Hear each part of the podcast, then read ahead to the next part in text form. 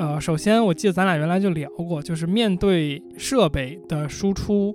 是一个技能，对呀、就是这个东西是，不管是面对麦克风也好，还是面对一个镜头也好，确实，就就是所有东西，一旦你打开录制按钮，呃，和你平时的状态就会有不同。即使是我们录了二十期，也会有不同。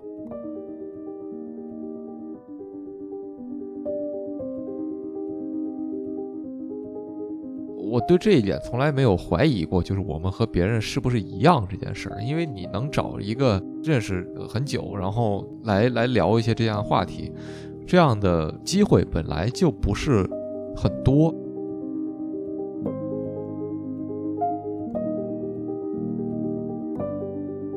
探寻未知，撩人开始。欢迎收听由天宇和天宇主持的天宇兔 FM。关注我们来收听每两周一次的更新。你可以在 Apple Podcast、网易音乐、荔枝 FM、喜马拉雅、Spotify、Google Podcast 以及其他泛用型播客客户端搜索“天域兔”，拼音的天域和阿拉伯数字的二，找到并关注我们。本台的微博、Twitter 和哔哩哔哩账号现已上线，同样搜索“天域兔 FM” 关注我们，获取更多音频之外的内容。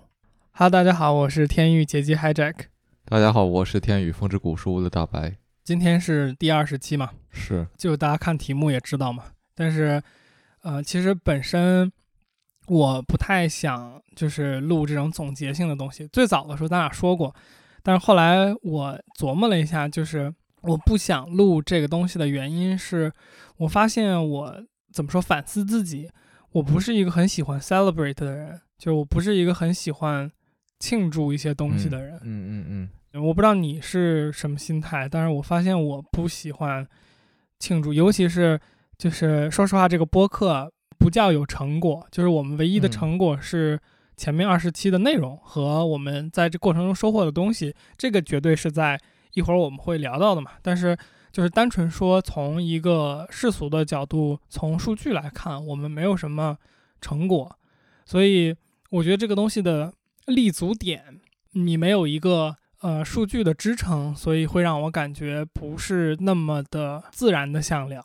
但是后来我觉得可以聊的一个原因是我比较想聊的一些东西在于，呃，就是因为我们在自己做播客，所以对播客这个形式的理解，然后包括对就是后面的播客的一些发展，有了一些新的感受。就是首先我说一个东西啊，就是实际上我发现，呃，录到二十期的播客并没有那么多，没有吗？没有，我觉得没有，就是呃，你看到的都是算法推荐的嘛，就是不叫算法，小宇宙好像不依靠算法，但是就是就是它会推荐好一点的播客嘛，那它确实都是在二十期以上的。但是为什么我会有一个感觉，就是说实际上录到二十期的播客不多，是因为之前 Clubhouse 火了之后，我在上面和很多就是其他播客的主播有直接或者间接的对话。有时候你在一个 room 里边，你会看到其他的播客的主播在他的个人简介上面写他是哪档播客的这个 host 嘛，我就会去查一下他的那个播客。我发现实际上录到二十期的真的不多，这种感觉来看啊。然后包括在聊的过程中，有时候有的人会分享嘛，就是我感觉录到几期，就是十期以内，然后就停掉或者说放弃掉的，真的占挺大一个比例的。嗯哼，所以，所以其实，嗯，这个也是我后来觉得 OK，就是那可以聊一聊的一个 自己的自信来源吧。就是其实我们虽然，呃，在数据上没有很好看，但是我觉得我们在持续做这件事情本身上面是没有太大的问题的。然后包括，呃，我觉得我们做了这段时间有一些感受，就是对于播客这个制作上面的一些感受，比如说，呃，音质到底重不重要？对吧？这个事儿我觉得一会儿可以聊一下。所以音质重要吗？不重要，不重要，就是，呃，我真的不重要，就是不重要。但是一会儿我会，我们可以展开讲一下为什么不重要，以及不重要的限度在哪里。就它还是有一个呃基础的要求的。它还是有个底线的。对对对，它有个底线，但是它不是那么重要，因为咱俩现在的状态其实对音质要求，就就是你知道的，我比较那个什么，我比较完美主义嘛，所以我其实对音质的实际要求比较高。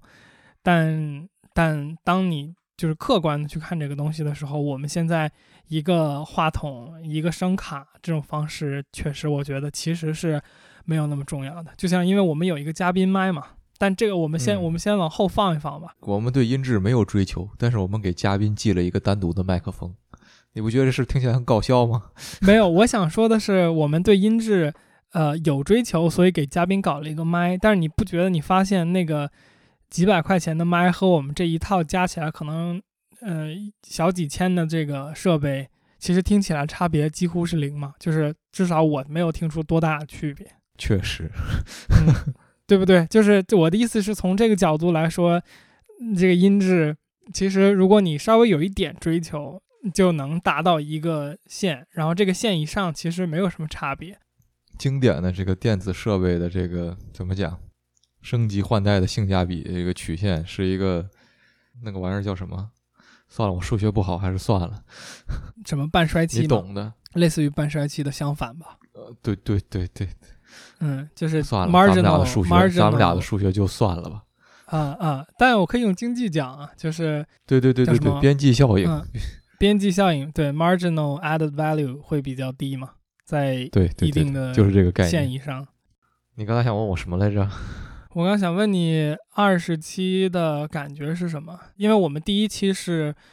呃，去年二零年的七月二十五号发的，也就是说我们开始讨论这个事儿大概是六月份，现在是三月份，三月份六月份大概九个月了嘛。呃，你说，嗯，比较比比比你感觉的要短是吧？就是我我感觉它比实际它要长，那就是我比我感觉的要对。你说的对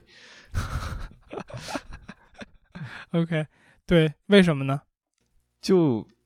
感觉这个时间过了已经好久啊。就是这个说句不要脸的话，感觉自己已经很有经验了。啊，那你是挺不要脸的。啊，对啊，就是可能是我我我周围朋友们对这件事儿都太陌生了。嗯，那倒是。我觉得这是一个，这不是一个太好的事儿啊。就是别人对你这个 trade，对你这摊东西不熟的时候，然后你已经做了好久，然后我们频率比较高嘛，我们每两周一期，这个频率对我其实觉得已经挺高的了。就是嗯，相较于您的视频频道来说，对啊，对啊，就相较于我的视频来讲，这更新频率快到不知道哪里去了。就是，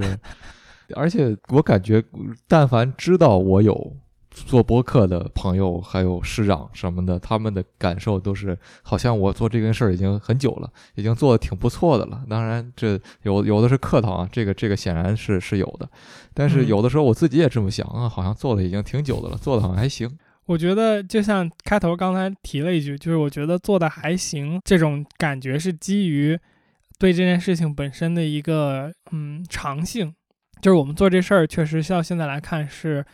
有一定长性的嘛，每两周一期，我们到现在为止是没有跳票过的，二十期一次都没有嘛，也没有 delay 过，最多的一次 delay 是一天，因为那个上传的审核出了一点问题，其他的是没有真的出现过跳票和歌的。多么不容易的事情，哎，这个、嗯我记得在开头的时候我就跟你说了，我会我会鞭策你。确实确实，这有你很大的功劳。你要不鞭策，我这跳到不知道哪里去了。我觉得这种属于就是你就不能跳票，就你跳票一次这事儿就没头了。就是你一旦有一次说啊我们晚一点，这个事儿以后就会变成，嗯，今天晚一点，明天晚一点，下下期再晚一点，就对，就是不能晚。那来吧，那稍微这个扩展一点儿，你觉得录这二十期播客的收获，或者说你觉得二十期播客给你带来了什么好处啊？我觉得两方面吧，一方面是我觉得最重要的是认识了很多没有其他机会会认识的朋友们，呃，很多有意思的你的朋友们，然后我们一起聊的时候，我觉得听到了很多很有意思的内容。我觉得这个嗯本身这个体验是对我收获最大的。然后另外的话，我觉得就是制作播客的经验吧。这个因为确实说白了，我们这个增长的幅度，像你也说了，你是不是很满意的？虽然我们俩在这个上面最开始做的时候，呃，我就没有你那么在乎这件事情，但是确实这个东西的增长是不是那么快？所以我觉得更多的是在就是制作的本身的这个经验上面。然后我们有做了这么多期，从最开始慢慢的摸索到现在，其实也在就是摸着石头过河嘛，一直是这个过程。但是如果你相比来之前来看，我觉得我们的剪辑也好，然后呃发挥的状态也好，包括面对麦克风的这种时候的感觉，我觉得是呃嗯成长了不少的。就包括我前几天在一个那个会上，我在发言，就是学一个一个学术会上，然后我觉得。呃，表现的还行吧，就是我我对自己的表现来讲啊，我觉嗯得如果没有这些长期对着麦克风跟人讲你在做什么，然后跟人聊天儿这个这个经验的话，我觉得是不会有那么顺利。所以说，你从这个意义上来讲，它对于我个人的成长还是我觉得很有意思的。嗯，等于是两个事儿嘛，一个是播客提供了一个场景来让我们结识更多的朋友，或者说跟更多的朋友拉近这个真正的关系和交流。还有一个就是，我觉得第二点，就第一点是绝对绝对有的啊。我想先说第二点，就是第二点我跟你感受特别类似，就是呃，首先我记得咱俩原来就聊过，就是面对呃设备的时候去输出是一个技能，对呀、就是这个东西是，不管是面对麦克风也好，还是面对一个镜头也好，镜头现在我们还没有习惯，但是麦克风这个设备在的时候已经习惯很多了嘛。确实就，就是所有东西，一旦你打开录制按钮，呃，和你平时的状态就会有不同。即使是我们录了二十期，也会有不同，然后也会有这种嗯，怎么说，就是不不知道它该叫紧张感还是什么，反正就是不一样。就是你一旦打开了之后，你的状态就会有切换你，处在了一种不同的空间里面。对你就会想象有第三个人。而我们其实这段时间下来的一个很大的操作上的改变，就是不想象有第三个人。虽然有些场景下你不可能不想象，尤其是这一期，对不对？就是不太可能我们总结一个播客，然后包括如果我们要讨论音质的重要性与否，我们俩自己总结，不会是这个风格。对对对对对对对。但是我觉得逐渐还是对麦克风的这个自然的程度要高了很多的，然后说话的时候的这种顾虑或者说什么的，基本上已经和平时说话就是越来越拉近了。嗯，然后说到那个包括认识和结识新朋友什么的这个东西，其实我们是第第几期第九期才第一次尝试嘉宾这个形式的。对，我觉得我们可以在这里稍微总结一下这个，就是就是当时为什么选择开始走嘉宾这个形式。因为说实话，我另外有做播客的朋友嘛，我有感觉我看到了一个路径，就是 pattern，嗯，就是比如说一开始我觉得录播客都是有一个表达欲出现了，就是或者说你可能一直就积累着有一个表达欲，然后你发现哦有播客这么一个媒介是输出表达的一个一个方式，然后你开始去接触或者你开始去听播客，但是后来有一天你突然觉得说哦。我是不是有这个表达欲在？我也想去做一档我自己的播客，而这个技术的门槛是很相对来说很低的吧？嗯，嗯，然后你就开始做这个事情。那一开始其实你满足表达欲这个层面的操作是非常怎么说？这个阶段其实没有很长，就是你很快你单纯满足表达欲这件事情就被满足了，而他的状态就从我有表达欲需要被满足，转变成了我有一个表达的任务和媒介，我要去 fulfill，我要去填充。对，然后这个时候我要说点什么，我要找到一个什么样的议题，而不是哦，我今天好想聊这个议题，这个议题是就积在我心上，想要表达很久的一个东西。然后你就聊不下去了。呃，我觉得我们其实做到第可能六七期的时候，不是做不下去，但是我们选议题这件事情是开始花越来越多的精力和时间的。我觉得啊，没有影响到我们的质量，就是我觉得我们的质量，呃，逐渐是在上升的，因为我们更大的了解了如何去准备一期的内容。对，我觉得我们的呃内容的丰富性在第十期，就是聊拼音和二简字的那一期，是我觉得很好的一个状态。嗯，然后甚至是到就是第十一期山寨这个时候，我觉得第十期和第十一期差不多的，就是内容水平吧，都是真的有提供呃有价值的信息。然后这个是我们先前收集，并且比较我觉得舒服的揉进了那个音频的一个小时左右的这个长度里边的。嗯是的，比起之前我们单纯满足表达欲，就已经在那个阶段有一个改变了，就是从我们脑子里的单纯的思维信息输出变成了我先找到一个议题，然后我去收集信息，就是不只是我脑内的信息的一个总结，而是我找到第三方的更多的信息来满足我们本身产生的一个问题，变成了这个形式。但是这个形式在我们做的过程中，开诚布公的说有两个问题，一个是我们做到第九期、第十期、第十一期的时候。这个播客的增长情况几乎是微乎其微的，就是即使现在其实也每一期的增长情况是很少的，但是呃，在第一期到第十期之间，你几乎看不到什么增长。就是我们在可能发到第三期左右的时候，越来越多我们朋友圈的朋友看到我们那几期会有比较多的增长，是因为周围的人在关注你，周围的人第一次发朋友圈没看到，第二次看到了。就是你自己的朋友圈的受众的培养，在那个阶段差不多就完成了。而之后从你的朋友圈扩展出去到这个 Open Web，就是开放的这个网域里边的这个流量，或者说开放网域的用户的这个收集，其实是几乎看不到什么进展的。咱俩其实是基于这两个考虑去开始找嘉宾，一个是我们发现我们两个的思维定式实际上是比较。呃，固定的就是我自己作为一个输出者表达的一个角色，我都能想象，如果我是我的听众，然后我真的听这个节目，比如说听了四五期，就是你甚至都可以预期到我们会如何处理一个问题或者如何看待一个问题，对吧？我每期玩的烂梗都差不多。哎，对对对，所以在这个前提下，我就觉得，嗯，首先如果单纯只是我们两个表达的话，一定要有改变。然后，其次是我们当时面临这个增长，几乎是看不到什么，嗯，看不到任何希望的这么一个状态。然后，我们认为嘉宾的这个形式，一个是他能够给我们带来更多的议题观点，然后包括就有点像我们最早做前几期的时候，其实你是有很多想说的话的嘛。我们可能逐渐在这个越来越多的节目的集数之后。自己原生的这些表达的想表达的这个议题，它穷尽了。但是我们如果找来新的嘉宾，他们的这个想表达的议题还是存在的嘛？那这个东西是一个解决。然后另外就是嘉宾本身他会有一定自己的影响力嘛？所以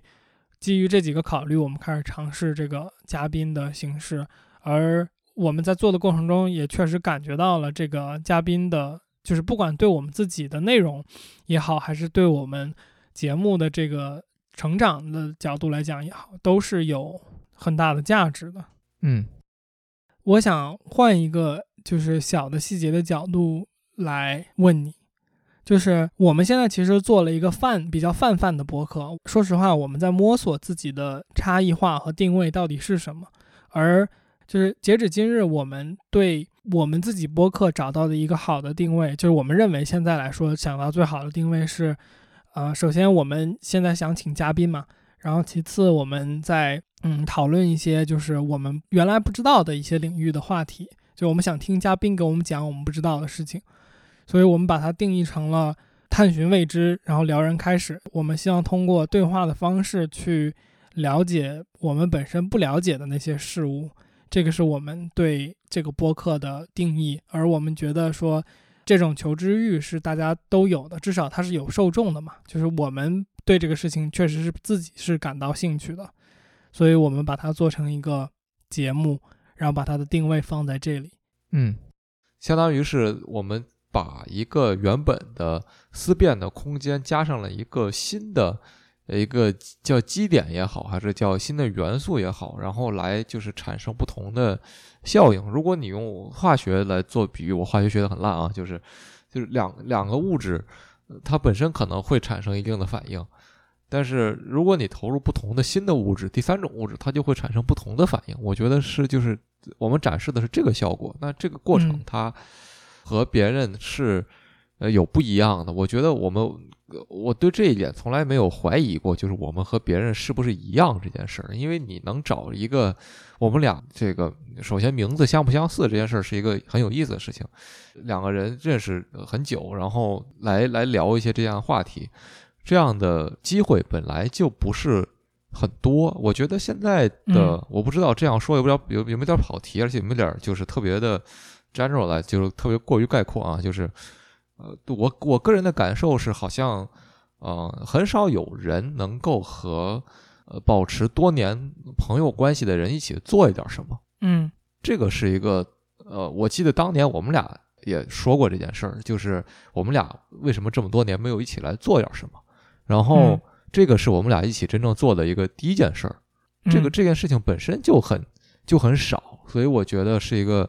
呃特别值得就是考虑的东西。嗯嗯当然，肯定不止每个人都有自己很多年的朋友。我希望啊，每个人都有自己很多年的朋友。但是，呃，经常情况下是你和你这个很多年的朋友，包括我和其他的几位跟我很多年的好朋友们，我们就没有什么所谓的业务上的交流。业务上交流可还行。这 个对吧？对啊，就是怎怎么讲？就是呃，我有一个朋友，就是我我之前的状态就是，我我每周去他那儿，或者他每周来我这儿，我们只是一起吃个饭、聊个天儿，然后就没了，就没有什么然后了。他玩的游戏我都不玩那种情况。嗯、我不知道这是不是我自己个例，还是就是大家都是这样的一个情况。但是就是说来说去吧，能够有一个就是呃所谓你们不是一个纯合作关系，而且认识的时间又很长，因为认识的时间长和短这件事儿，呃，你虽然很难说具体哪一年会发生一个从量变到质变的过程，但是它嗯会有不一样。就是你你认识一个人几年和十几年这件事儿就变味儿了。嗯，变味儿了这词儿可能选的不是特别好，但是我懂你意思。啊啊，对，就就它就变得和以前不是一个概念了，它就升华了。嗯嗯，我其实是想过这个问题的，就是关于比如说朋友一起做 业务，就是一起做事儿吧，这个事儿我是想过的。我一直对这个事情比较小心，我会在就是做事儿的过程中，啊、碰到嘛，就是这个你和朋友当有这个业务的合作和往来的时候，你们势必会遇到就是对发展，然后具体工作不同的看法和习惯，所以你实际上是在啊、找一个可能会引起冲突的一个东西。而当你只是单纯的去和你的生意伙伴合作的时候，大家怎么说呢？就是如果你你比较职业，你比较 professional 的话，大家会可以把这个东西分开的。就是你有一个前提，就是我们在一起合作，是因为大家都想把某一件事情做成，而我和你是朋友这件事情，就是我不知道怎么说，他是先有合作后有朋友，这个和先有朋友后有合作这个事情是不太一样是的，是的，你说的是对的，我觉得这个这个是很关键的。对，然后我就会比较小心，先有朋友后有合作这件事情是，大家会在单纯的友谊的情况下，对互相有不同的 assumption，会对互相有不同的预期。然后当你转到一个合作场景的时候，这事儿是不太一样的。然后说实话，我会愿意和你做播客的原因是，呃，我觉得这个事儿不 major，就是我觉得这个事儿对于我来说和对于你来说都不是一个特别大的事儿。对，而它又很合适我们两个来做，因为这事儿本身我们俩本来也会做，就是呃打电话聊天儿，然后聊的相对来说比较多，对，就是本身我们也会重复做这个东西。那对于我来讲就是 OK，那我们往前走一步，把它变成一个像你说的呃可听的，我刚刚想这个词儿的合适的是 consumable 吧，可消费的一个内容。我觉得一起做一件事情，或者说一起像你说做个业务，是这个东西绝对的把我们两个实际的交流的频率也拉升了。就是从我们高中毕业嘛，咱俩就不在就是一个位置了，基本上就呃经常都不在一个国家，然后见面听起来我们的社会会阶级产生了变化呀，什么意思啊？我们俩就不在一个位置了。哦，没有没有，我说物理位置、地理位置，我操，我我听懂了，但是哎，反正就就解释清楚了，就是这个意思。那我们就强行进入下一下一个话题吧。嗯，呃，我先说一下我们现在的情况，就如果我我不确定你你对这个东西有没有仔细看过，我感觉我们每一期的播客就是全网的播放量大概在五百左右吧，我感觉现在来看，而且我发现播客的这个形式属于一个就是它不像比如说视频，呃，你做完一期，然后后面的那个。怎么说，流量的增长是一个非常断崖式的那种下降。两周以后就没啥人看了啊，对对对对对。我感觉播客不太一样，它的这个衰减期时间比较长，所以我们最早的几期现在可能在单一平台上已经涨到两百多、三百了，就是它还在有增长。然后我还会收到很嗯早很早的那些节目的赞，就是比如说我有时候会看到，我靠，有人给我点了个第一期的赞，然后我回忆一下，我觉得我靠，第一期聊了些啥呀？就是就是那种感觉。确实，呃，我们有的时候会就是我们也不断不断在摸索吧，就是为啥为啥人家要听你对对对对，聊一个小时是是。啊，对吧？归根结底就是这个问题。我觉得那总结一下吧，就是关于这个什么样的数据是我们想看到的？你觉得就在你刚才说这一套话之后，你有一个具体的度量吗？我怎么觉得你这话问的这么搞笑？为什么呀？我也不知道，哪儿搞笑了？我挺真诚的。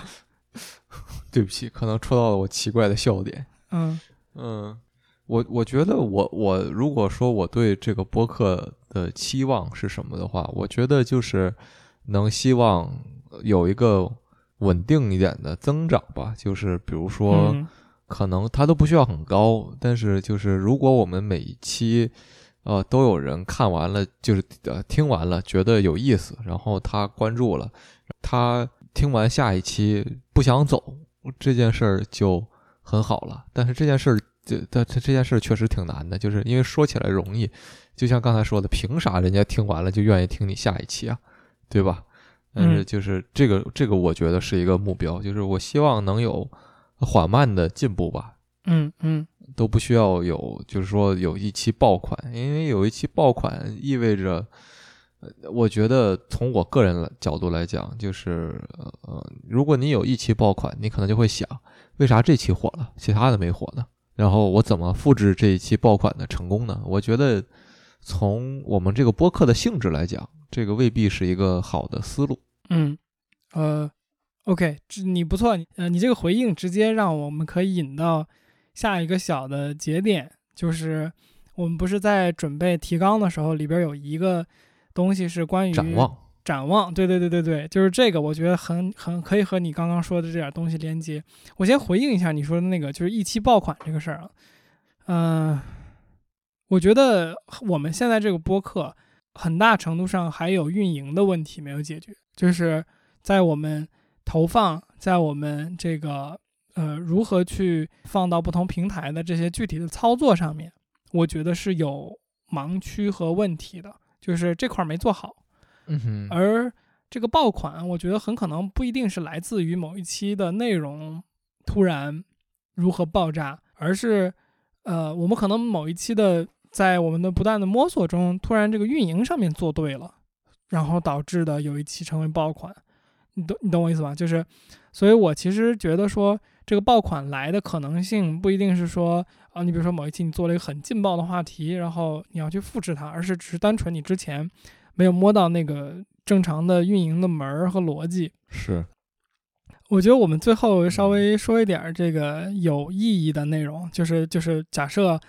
呃，我们预设现在在听这个节目的朋友们是想做播客的话，呃，讨论几个比较具体的话题，然后我们尽量把它控制在十分钟左右结束，给一个比较快的我们这段时间下来的建议。而我能想到的这个呃两个比较大的点，一个是音质，一个是工作流。然后就先来说一下最早开头就提到过的音质，就是我现在对音质的理解是，呃，只要能听清，只要不吓人，这个事儿就及格了。什么叫能听清？能听清就是我在讲什么，我这个说话的语言内容是清晰的，你能听懂，你能听清我说的东西是啥，这个就是基础线。然后不吓人就是这个音量问题，就你比如说我，呃，我们拿这个我们现在的这个麦是。呃，动圈麦嘛，动圈麦的，就是你离这个话筒的距离和角度会很大的影响你这个收声的音量。然后，比如说你某一个狂笑或者说大笑的这个时候，本来音量就大，而且你突然离这个麦克风特别近，然后又直直的对着它的话，这个时候这一个部分的音轨会特别明显的，比别的音量可能要大两倍、三倍都有可能。如果这种情况产生的话，就会非常的吓人。所以我觉得这个是对体验的一个非常直接的负面影响。但是至于说，比如说我买一个五百块钱的麦克风，还是买一个一千块钱的麦克风，呃，要不要声卡这些东西，我真的觉得是没有什么太大的区别的。我觉得可能有一个基础的超越你手机的收声能力的一个麦克风就已经很好了。甚至我觉得一开始的时候，如果你仔仔细细的控制一下你周围的声音环境，就你在一个不嘈杂的安静的房间里边，用你的手机，并且离手机近一点儿，并且稍微注意一点，不要太过度的喷麦，因为我感觉手机的喷麦是比较严重的。因为我们做 Siri 那一期的时候，他是用手机录的，我剪过那种，呃，所以我觉得只要你控制一下这几个东西，你甚至可以用手机，没有什么太大的问题开始录。然后咱们俩开始的时候，你是在做视频，所以你有麦。然后我的电脑的 model 是，就是反正是新的那个 MacBook Pro 嘛。然后它宣传中的其中一项就是这个它的话筒是 Studio 级别的。虽然现在看起来它没有多屌吧，但是确实在早期来说音质已经不错了。说到这个麦克风，就不得不说的一个事情，就是你说的刚才我最开始做视频的时候，就是我们做做这个东西的时候，我已经做视频了。所以我已经有一个所谓专业一点的麦克风了，对，但是这是一个坑，千万不要跳。什么意思？啊，就是听众们应该不知道，但是你是知道的。就是我最开始的麦是一个电容麦，就是铁三角的二零三五 AT 二零三五，这个是一个跟大多数电容麦一样嘛，这是一个特别敏感的麦克风。然后就是我现在人在这个加拿大这边还好，因为所在环境很安静，大多数情况下没什么人，所以我当时最开始在这边用这个麦的时候也没有感觉到有什么问题。只是我回到北京之后，就是因为家里周围的那个环境比较嘈杂，离马路比较近之类的，然后人也挺多的，所以就是。各种各样微小的声音都能听到，然后我每次录各种东西的时候，得让家人把自己锁在屋里，比如一个小时不出来，但就这就这样，我还能听见他们在屋里干事的声音，所以那那就没办法了，对吧？那那就只能换个麦不可了。所以这个刚才你讲的这个电容麦和动圈麦的问题，你说我们现在用的是动圈麦，这个这个是。我觉得值得推荐的，它一个好处就在于它不怎么敏感。对对对，就是你要对着那个话筒很近说话，它会听起来像在耳边说话，挺好听的。的同时，会把你周围的杂音给滤掉。对，就这件事儿是比较重要的。如果你花了好几百块钱、上千块钱买了一个电容麦，再花多少钱买了一个声卡、什么线、什么支架。然后你发现你住的环境并没有特别安静，那就打扰了。除非你说好，我在专门这个有一个录音室，那这个周围都是什么那种吸音材料之类的，嗯，那大佬我没什么话可说的，你就应该用电容麦。嗯，明白。哎，总之吧，就是音质这个部分，我们就不太再多于展开了。但是，就是如果我们要做一个什么具体的建议的话，就是选麦克风的时候，价格其实没有那么重要。然后，你是选择直接连电脑的 USB 麦克风，还是买声卡的麦克风？在我们自己体验来，就是 USB 麦克风也可以很好用，呃，也没有听出那么大的区别。尤其是当你传上传到平台的时候，有的它会需要压缩嘛，呃。尤其是这些泛用型的播客客户端，你可能是要压缩的，呃，所以呢，这个其实麦克风的选择上面，就记住尽量去选择一个呃动圈的麦就行了，其他的都没有那么重要。呃，我觉得第二个分享一下的就是我们剪辑的工作流，就是之前在一些房间里边经常听到的关于剪辑的一些问题，这里我可以说一下我们是怎么做的，虽然我们不一定是做的好的代表啊。呃，目前来看的情况是这样的，就是，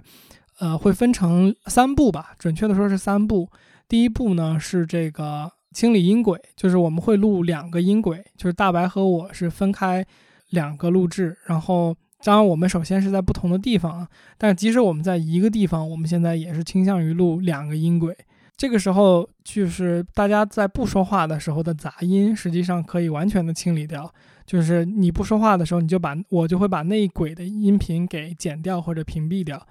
呃，比如说现在我在说话，大白的那个音轨，此时此刻我就会把它的那个音轨的这个部分删掉。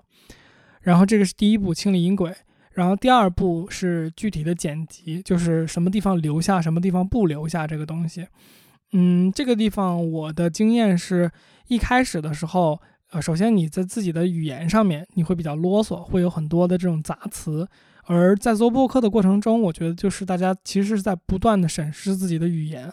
啰嗦不啰嗦可能是一个另外的话题，但是语言的语病或者说口癖这些东西是逐渐的会减少的，尤其是你有意识之后去训练或者说去调整这个东西，所以可能后期本身我们要剪辑的这种东西就会变少。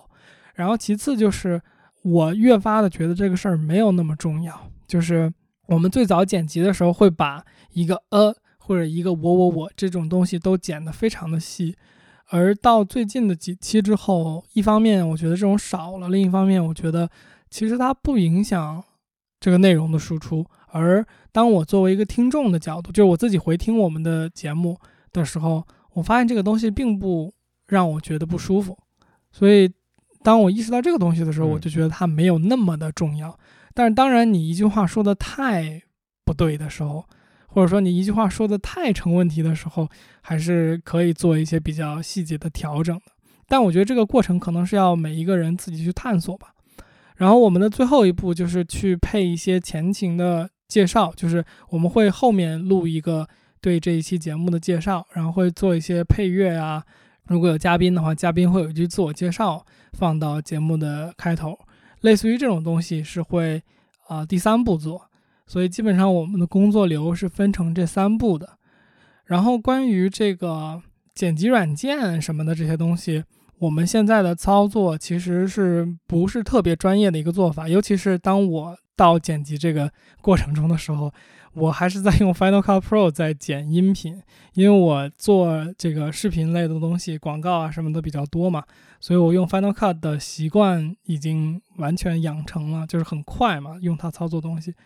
呃，可能不是很好，但是就是它可能主要影响的一些东西是它不是音频专业的，并且它输出的音频的质量会有相应的损失。但是又回到刚才那个东西，音音质的重要性，就是我其实觉得，比如说三百多 K 和两百多 K 还有一百多 K，其实当你用一个动圈麦的时候，我真的觉得听不出多大的区别。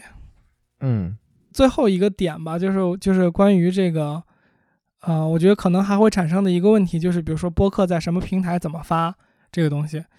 我觉得这个这个这个东西我们就不讲了。就是有一个叫少数派的平台，他们有几篇文章写的特别好，然后我就是看这个几篇文章来做的最初的学习，然后我现在的知识在这么长时间之后也没觉得超过他的那个文章。有什么太大的作用？所以我直接把那个文章的链接放到节目链接里好了，就是大家直接在节目的简介里面 找到这个链接，然后去读一读这几篇文章就好了。嗯，基本上能回答，我觉得百分之九十九的问题吧。嗯，就是发这个播客这件事儿，就是它还是有很多呃便利的工具可以使用的，对吧？就是也不是你每一个平台都要。一个一个的放，当然有的平台你需要手动的放上去，那有的，你比如说泛用型的那些，你只要放一个，应该就都可以。嗯，放一次就好了。嗯，对。嗯，但这个。然后我记得你你说你提过一个是喜马拉雅是会被中国区的 Apple Podcast 收进来的，对吗？嗯，这个东西都在那个文章里面会讲，就是呃如何上传这个苹果的那个 Podcast Apple Podcast，呃。Apple Podcast 跟其他不太一样，因为它分这个中国区和国际区嘛。而你想要在中国区上线的话，和国际区是不太一样的。就是如果你在一个国际区的环境里边上线 Apple Podcast，你想在国内去听到这个播客，可能是有一个非常长的审核时期的，就是这么一个周期。而如果你想绕开它的话，应该如何操作等等这些东西，呃，Apple Podcast 是和国内的几个音频平台有合作的。你在这些音和音频平台上传并且通过的话，就通过它的审核的话，Apple 是直接可以上，就是它直接上架，它就不再二审你的这么一个情况。所以我们现在国内的这个 hosting 就是叫什么托管，对，托管网站是用的喜马拉雅的，然后这个也是免费的。但这些就我觉得展开就太细了，还是去看文章比较合适。我觉得是的，嗯，哎，基本上就这些吧。那就就这样了。对对对，我觉得我们可以在什么五十期、八十期、一百期的再总结一遍。基本上给各位听众老 观众老爷们大家好。对，我是封建九七郎，我又开始了。给大家的这个汇报就做到这边吧。呃，如果有什么问题的话，可以就是评论或者私信我们这个，包括我们的一些社交媒体平台、微博什么的。如果有私信的话，我们都会看的。如果你听了这一期，并且你是之前就有在听我们博客的受众的话，希望大家可以留一句评价吧。我们也是到二十期总结一下。呃，如果你有什么想法呀，或者说觉得。这个节目的哪些部分你喜欢或者不喜欢呀？或者是你希望听到哪些内容更多一些之类的，就是呃，真诚的希望大家可以给我们留言一下，因为这些东西，尤其是现在这些怎么说，播客平台它的这种社交媒体属性很低，而我想让大家去和我们交流，呃的这种媒介和渠道就。就如果我让你去微博或者说怎么样跟我互动的话，这中间的衰减是很多的嘛，呃，所以就恳请大家，如果有在听我们的节目，或者说有什么感受或者想法的话，可以跟我们分享一下。确实是没有什么太多更好的渠道去了解这些信息了。嗯，确实。行，那就到这儿吧，我去吃饭了。好好好，辛苦了。OK OK。嗯，我差不多判判卷子也该睡觉了。好，李老师再见。嗯，拜拜拜拜。